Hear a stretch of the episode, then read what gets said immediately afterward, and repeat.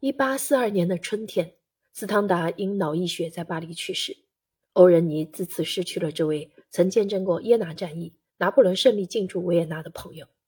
斯汤达先生甚至曾经被引荐给拿破仑皇后约瑟芬。由于他的叙述，在年轻的西班牙女子眼里，帝国美梦充满了哀伤的情调。如果没有斯汤达，拿破仑情节还会如此深深地烙在欧仁妮心中吗？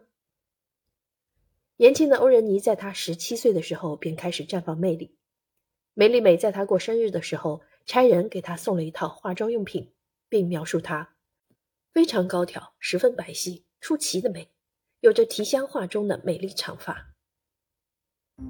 一八四四年，在她姐姐与阿尔布公爵的婚礼上，欧仁妮凭借她冷艳的美貌和独立的个性吸引着众人。她毫不犹豫地大胆表达自己的自由思想。使得人们以为他是一个革命主义者，他们都错了，他其实是一个叛逆者。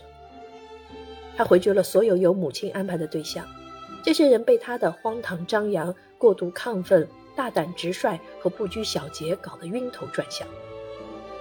当叛逆的安达鲁西亚女孩得知一场新的革命正席卷法国，而路易·拿破仑·波拿巴最终当选为共和国总统的时候，她有些难以相信，这可能吗？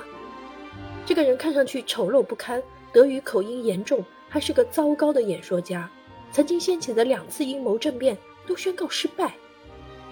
一八四九年的春天，蒙蒂诺伯爵夫人决定重返巴黎，因为她坚信共和国的新总统会非常有兴致认识曾与他的伯父拿破仑皇帝并肩作战的西班牙人的遗孀。通过表兄法国驻马德里大使费迪南德·雷塞的斡旋。马纽埃拉和他的小女儿重新回到了巴黎。不过这次，他们的目的很明确：结识爱丽舍宫的主人。路易·拿破仑是出了名的情场高手，他当时已经有一个很富有的英国情妇霍华德小姐。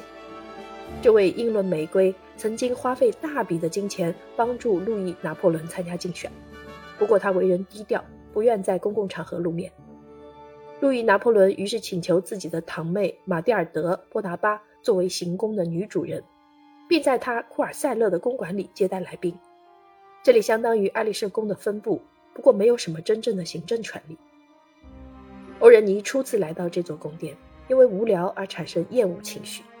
他写信给自己的姐姐帕卡：“这里完全没有一个人同我说话。”但是年轻的欧仁尼却得到了皇帝。总统的堂妹玛蒂尔德的注意。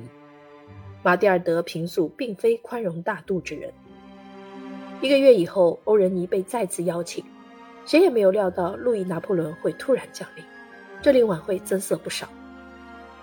皇帝总统一见到他就被吸引住了，他用他以往的习惯，半眯着眼睛，饶有兴致地注视着他。年轻的女孩于是经由玛蒂尔德引荐，向皇帝总统行了标准的屈膝礼。但不像一位共和国公民，反而像一位王室公主。他们之间的谈话内容或许无关痛痒，但神秘的齿轮已经开始转动了。安达鲁西亚姑娘认为拿破仑皇帝的侄子如谜一般，虽然不具备诱惑力，但他的确非常有魅力。但上帝呀，他的法语真的糟透了，带有浓重的日耳曼口音。之后，他很快又见到了他。他被邀请至圣克卢宫殿，路易拿破仑在那里避暑并躲避霍乱。这场流行病已经造成数以千计的人死亡。雄心壮志的路易正在积极地筹划如何整顿巴黎。